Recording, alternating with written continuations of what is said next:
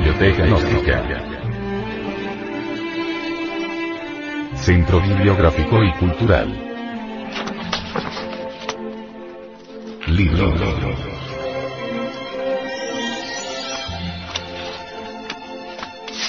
El misterio del áureo florecer. Autor. Samael Aumeor. Este libro fue pasado a formato sonoro digital, para facilitar su difusión. Y con el propósito de que así como usted lo recibió, lo pueda hacer llegar a alguien más.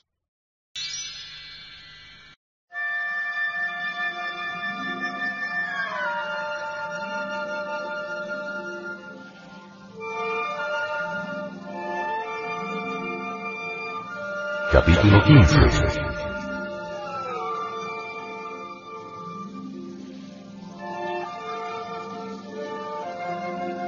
El abominable vicio del alcohol.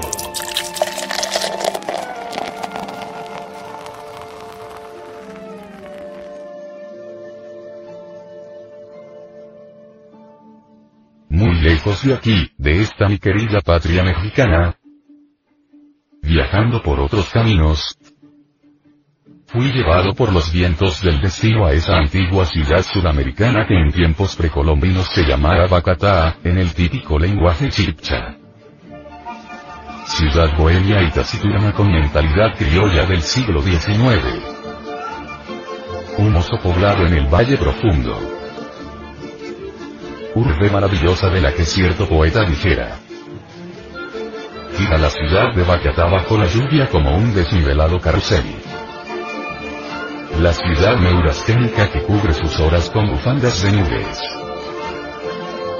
Entonces había comenzado la Segunda Guerra Mundial.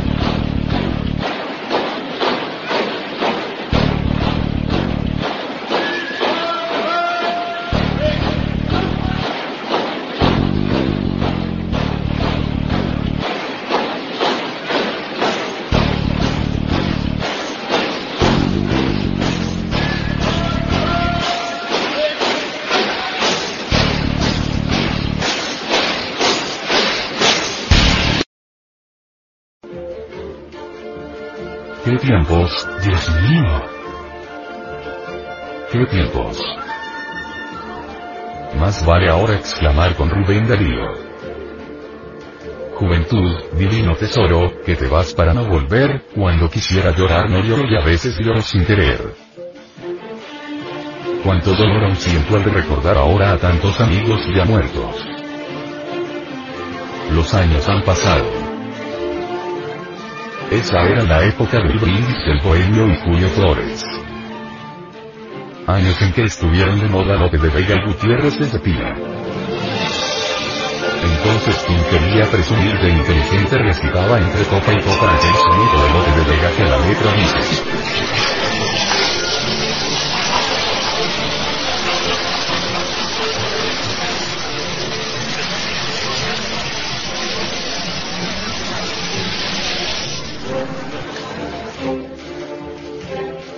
Soneto me manda a ser violante, en mi vida me he visto en tal aprieto, 14 versos dicen que es soneto, burla burlando van los tres delante.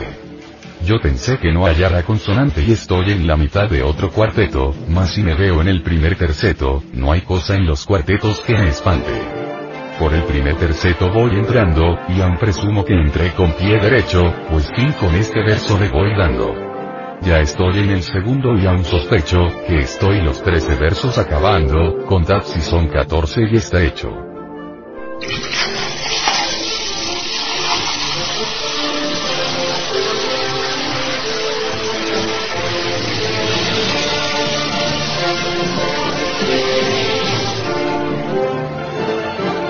Posible que en aquel ambiente criollo que bardos desvelados concluían esta clase de declamaciones entre gritos de admiración y salvas de aplausos?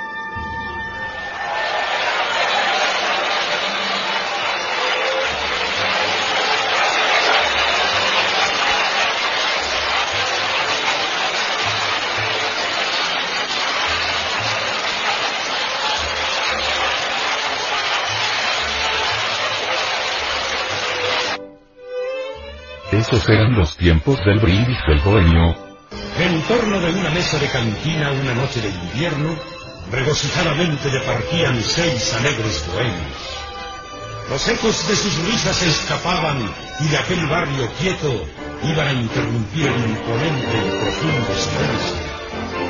El humo de olorosos cigarrillos en espirales elevaba al cielo, simbolizando al resolverse del nada la vida de los hombres en todos los labios había risas, inspiración en todos los cerebros, y repartidas en la mesa copas pletóricas de ron, whisky o agente. Era curioso ver aquel conjunto, aquel grupo bohemio del que brotaba la palabra chusca, la que vierte veneno, lo mismo que melosa y delicada la música de un dorso. Años en que los caballeros se jugaban hasta la vida por cualquier dama que por la calle pasara.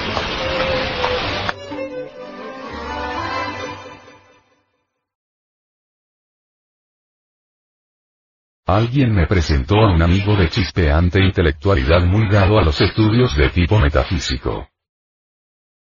Roberto era su nombre y si callo su apellido lo hago con el evidente propósito de no herir susceptibilidades. Vástago ilustre de un representante de su departamento ante la Cámara Nacional de aquel país. Con la copa de fino bacará en su diestra, ebrio de vino y de pasión, declamando aquel barrio de cabellera alborotada, sobresalida por doquiera ante intelectuales, en tiendas, cantinas y cafés. Ciertamente era algo digno de admirarse en aquel mancebo la portentosa erudición que poseía. Tan pronto comentaba a Juan Montalvo y sus siete tratados como recitaba la marcha triunfal de Rubén Darío. Ya viene el cortejo, ya viene el cortejo, ya se oyen los claros clarines, la espada se anuncia con vivo reflejo, ya viene oro y hierro, el cortejo de los paladines. Ya pasa debajo los arcos ornados de blancas Minervas y Martes, los arcos triunfales en donde las famas erigen sus largas trompetas, la gloria solemne de los estandartes, llevados por manos robustas de heroicos atletas. Sin embargo, habían pausas más o menos largas en su vida borrascosa. A veces parecía arrepentirse y se encerraba largas horas día tras día en la Biblioteca Nacional.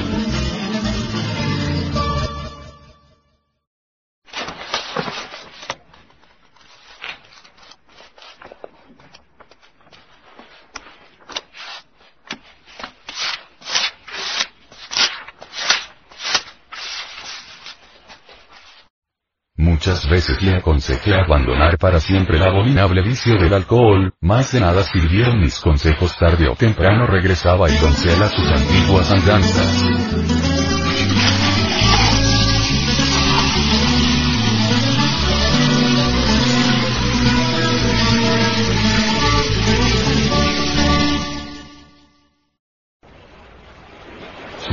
Que una noche cualquiera mientras mi cuerpo físico yacía dormido entre el lecho, tuve una experiencia astral muy interesante. Con ojos de pavor mediante un horrendo precipicio frente al mar,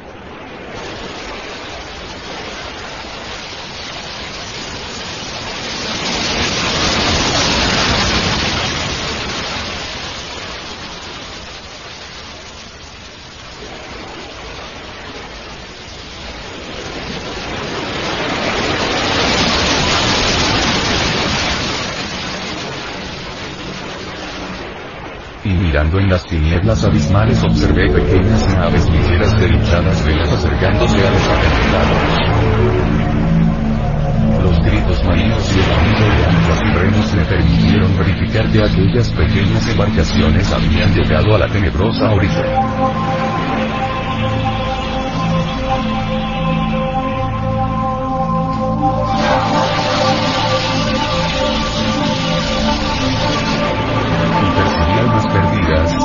Izquierdas, horripilantes, espantosas, desembarcando amenazantes. Vamos sombras ascendiendo hasta la cumbre donde Roberto y yo nos encontrábamos. Aterrorizado el macero arrojó la cabeza al fondo abismal cayendo como la pentalfa invertida y perdiéndose definitivamente entre las aguas tormentosas. No puedo negar que yo hice lo mismo, mas en vez de hundirme entre aquellas aguas del fondo, floté deliciosamente mientras en el espacio me sonreía una estrella. Es ostensible que aquella experiencia astral me impresionó vivamente. Comprendí el porvenir que le aguardaba mi amigo.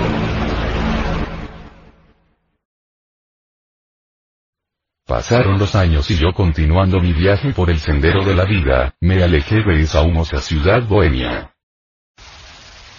Mucho más tarde, hallé del tiempo y la distancia, viajando por las costas del mar Caribe, llegué al puerto del río del Hacha, hoy capital de la península Guajira. Pueblo. De arenosas calles tropicales a la orilla del mar. Gentes hospitalarias y caritativas de rostro quemado por el sol. Jamás he podido olvidar aquellas indias guajiras vestidas con tal hermosas túnicas gritando por doquier. Carua. Carua. Carua. Carbón. Tiracá. Tiracá. Tiracá. Venga aquí, exclamaban las señoras desde la puerta de cada casa con el propósito de comprar el necesario combustible. Ay Tamaya yo te quiero mucho, dice el indio cuando enamora a la india.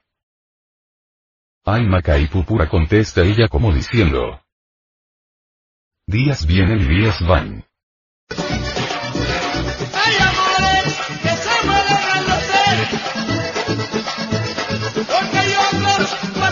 en la mentira.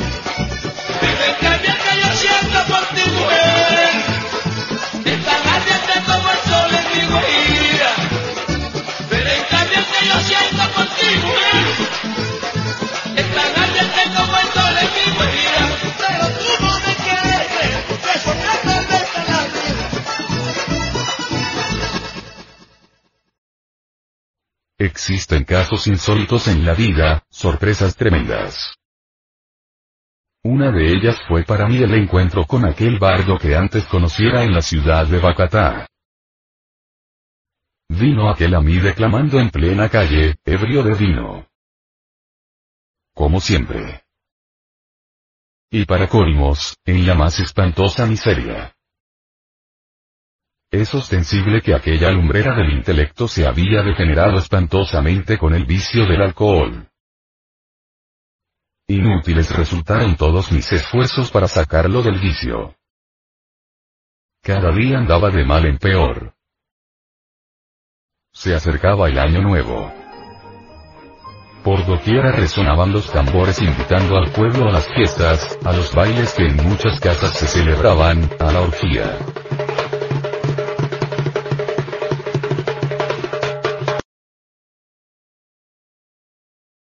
Cierto día estando yo sentado bajo la sombra de un árbol en profunda meditación, hube de salir de mi estado estático al escuchar la voz del poeta. Había llegado Roberto con los pies descalzos, el rostro demacrado y el cuerpo semidesnudo. Mi amigo era ahora un mendigo. El yo del alcohol lo había transformado en limosnero. Mirándome fijamente y extendiendo su mano derecha exclamó. Dadme una limosna. ¿Para qué quieres tú la limosna? Para reunir el dinero que me permita comprar una botella de ron. Lo siento mucho amigo. Créame que yo jamás cooperaré para el vicio.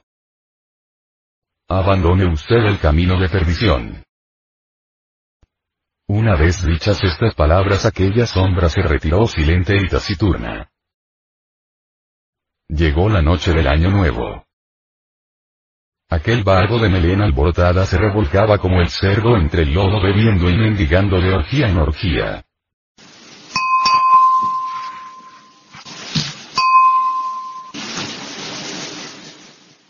Hoy se nota en la floresta un ambiente de alegría y el rumor de ranchería es más dulce y sabia fiesta.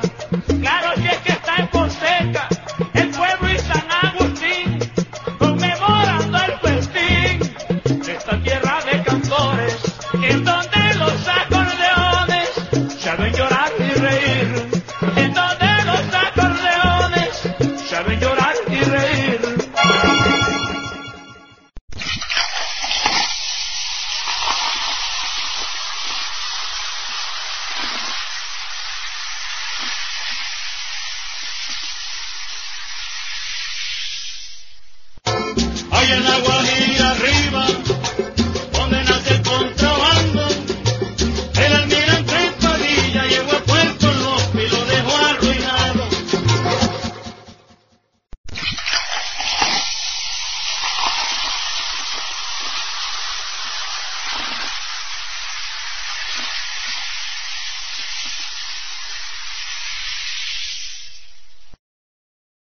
Perdido por completo el juicio bajo los efectos asqueantes del alcohol, se metió en una riña.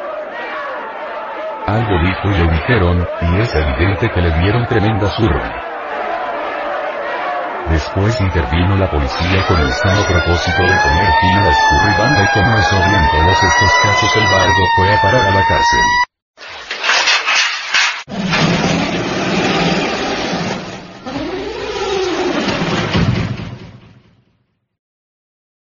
El epílogo de esta tragedia cuyo autor fue naturalmente el yo del alcohol, es realmente macabro y espeluznante pues aquel poeta murió ahorcado. Dicen los que lo vieron que al otro día lo encontraron colgado del cuello en las mismas rejas del calabozo. Las pompas fúnebres estuvieron magníficas y mucha gente concurrió al panteón para dar el último adiós al bardo.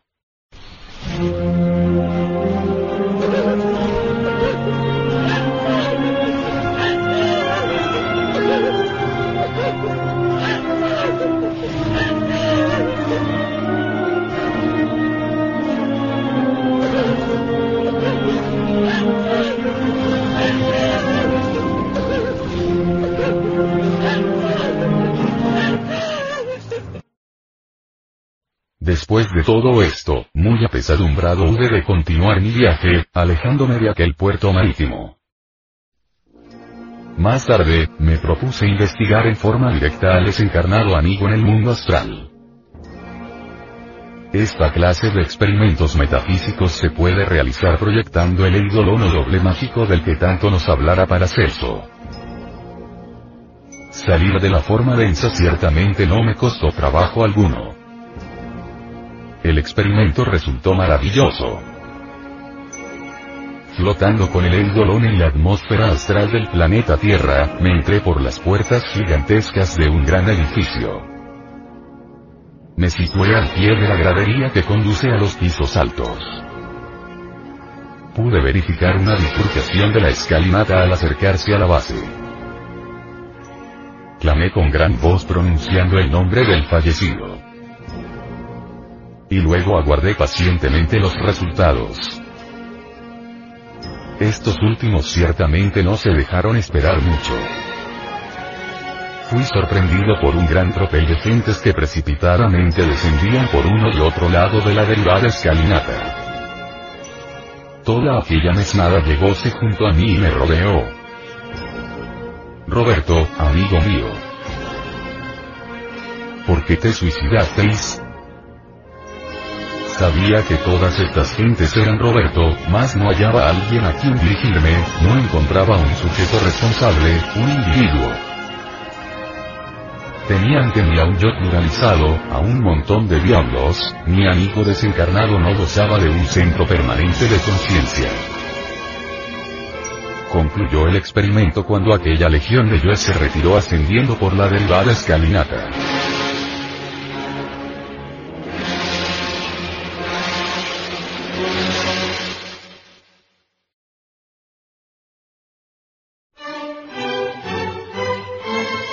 Asociación de Centros de Estudios Gnósticos, Antropológicos, Psicológicos y Culturales ASTE.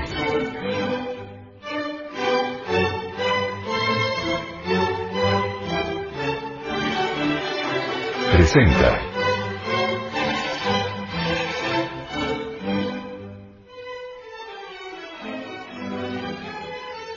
La Semana Cultural Gnóstica Soto.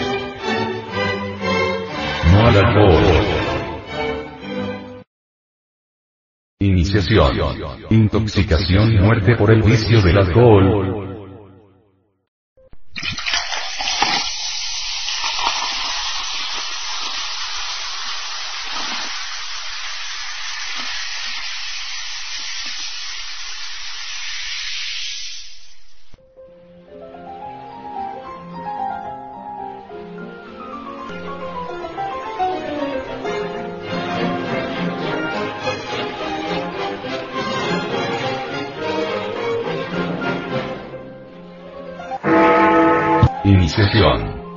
Algunas personas inician este horrible vicio en la edad adolescente, otras en la juventud, otras en la madurez y algunas pocas en la vejez. Muchas son las causas que llevan a las personas al vicio del alcohol. El adolescente que se inicia en este horrible camino lo hace con el propósito de sentirse hecho un hombre completo un falso concepto de la hombría, creen que ser hombre significa ser borracho, fumador, fornicario, adúltero, etcétera, etcétera. El joven llega al bárbaro vicio del alcohol, seducido por sus amigos o amagado por los sufrimientos. Muchas veces una decepción amorosa, o una situación económica difícil o malas relaciones con sus padres, etc., suelen ser motivo básico para iniciarse en el camino fatal del alcoholismo. El hombre maduro que ingresa en este horrible sendero del alcohol lo hace, como siempre, motivado por el resorte de sus propias amarguras. Tal vez la muerte de un ser querido, una decepción amorosa,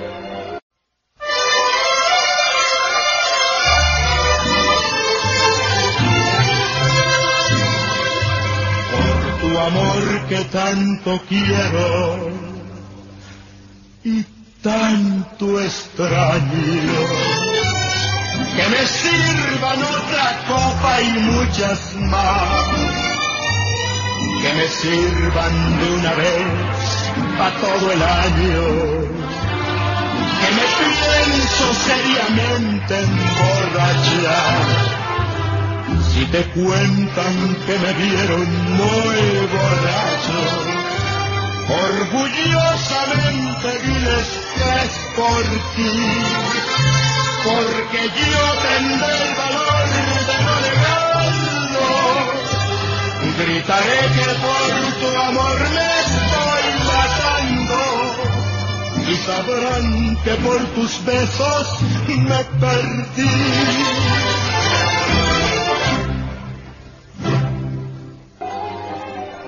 Divorcio, la pérdida de su trabajo y su fortuna, etc.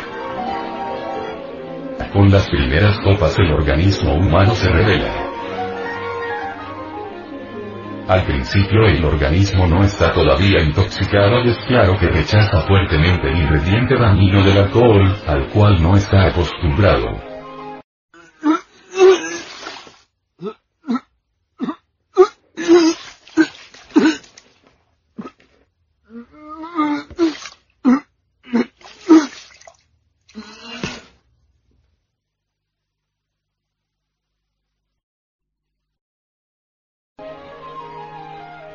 El vómito, los malestares del estómago después de las grandes borracheras, etc., son síntomas que utiliza el organismo para eliminar el nocivo ingrediente. La lucha del organismo suele ser muy fuerte pero la voluntad maligna se propone violentarlo y lo consigue. No hay borracho que no tenga tragedia moral. El borracho ya intoxicado sabe guardar muy en secreto esta tragedia. El borracho que está iniciándose en el vicio siempre exterioriza su tragedia, pero cuando comprende que la gente no lo entiende, prefiere callarse.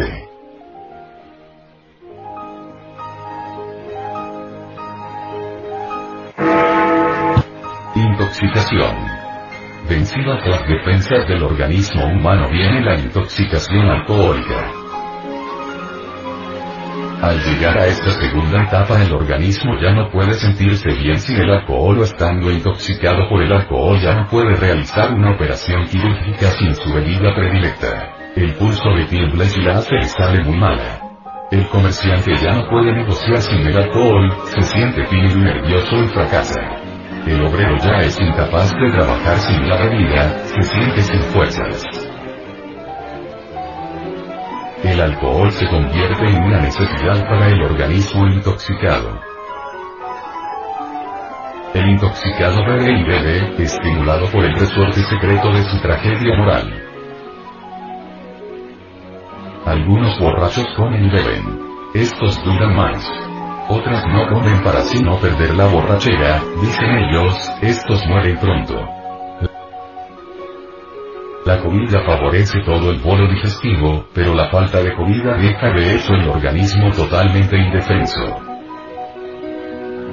El resultado es la muerte rápida.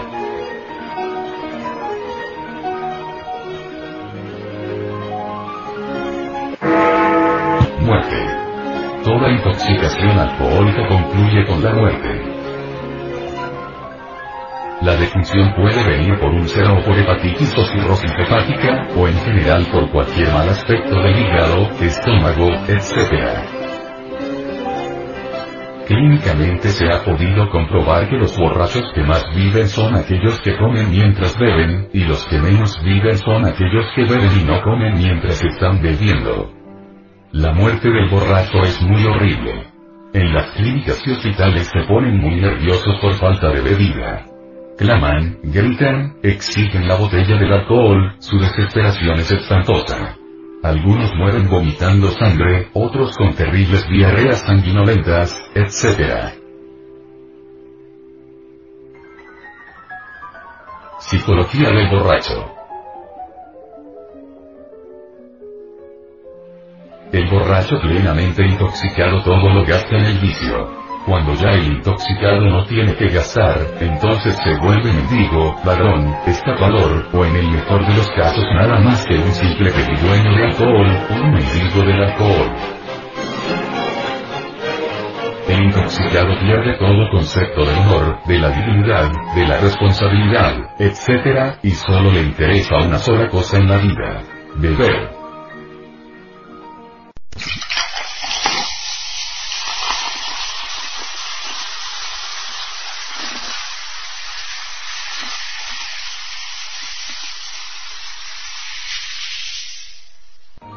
El alcohol se convierte para el intoxicado en una necesidad vital, fundamental. Eso es todo. Las cosas serias de la vida no tienen ningún valor para el intoxicado alcohólico. Él es completamente irresponsable. El intoxicado es inmoral en el más completo sentido de la palabra. La dignidad, el honor, la honradez atesorada, la responsabilidad moral, la palabra empeñada, la virtud, etc., no tiene absolutamente ninguna importancia para el intoxicado alcohólico. El borracho empedernido se ríe de todas esas cualidades humanas, y hasta se siente infinitamente superior a todos sus semejantes.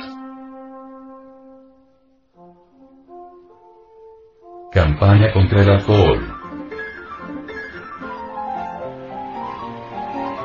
La verdadera campaña efectiva contra el alcohol se realiza explicando con todos sus detalles los tres aspectos definidos de este vicio horrible. Estos tres aspectos del camino del alcohol, iniciación, intoxicación y muerte, deben señalarse en el hogar, en la escuela, en la universidad, en las academias, en los templos, en las logias, en los santuarios, etc. Esa es la mejor manera de hacer campaña efectiva contra el alcoholismo. Las leyes secas prohibiendo la venta de alcohol resultan inútiles porque los borrachos se inventan entonces astutamente su manera de fabricar bebidas embriagantes en forma clandestina. Esto hace más daño que beneficio a la sociedad. Solo la comprensión creadora puede salvar a las personas de caer en este horrible y espantoso vicio. El sistema de enseñanza audiovisual es maravilloso para combatir el vicio del alcohol. Nuestra Asociación de Centros de Estudios Gnósticos, Antropológicos, Psicológicos y Culturales. AC, recomienda la enseñanza antialcohólica, que debe iniciarse desde el hogar y la escuela. Recomienda crear institutos antialcohólicos con profesorado que haga intensísima labor popular en hogares y escuelas.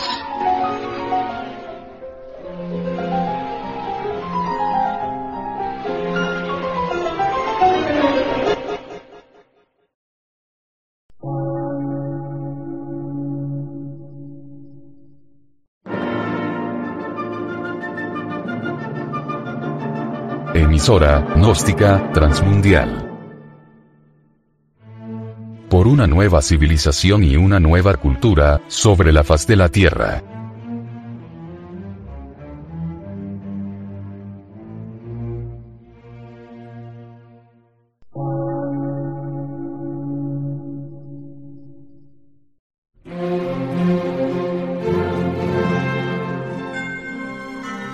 Medio de radiodifusión. Científico, artístico, místico y filosófico. De la Asociación Colombiana de Centros de Estudios Gnósticos, Antropológicos, Psicológicos y Culturales. A.C.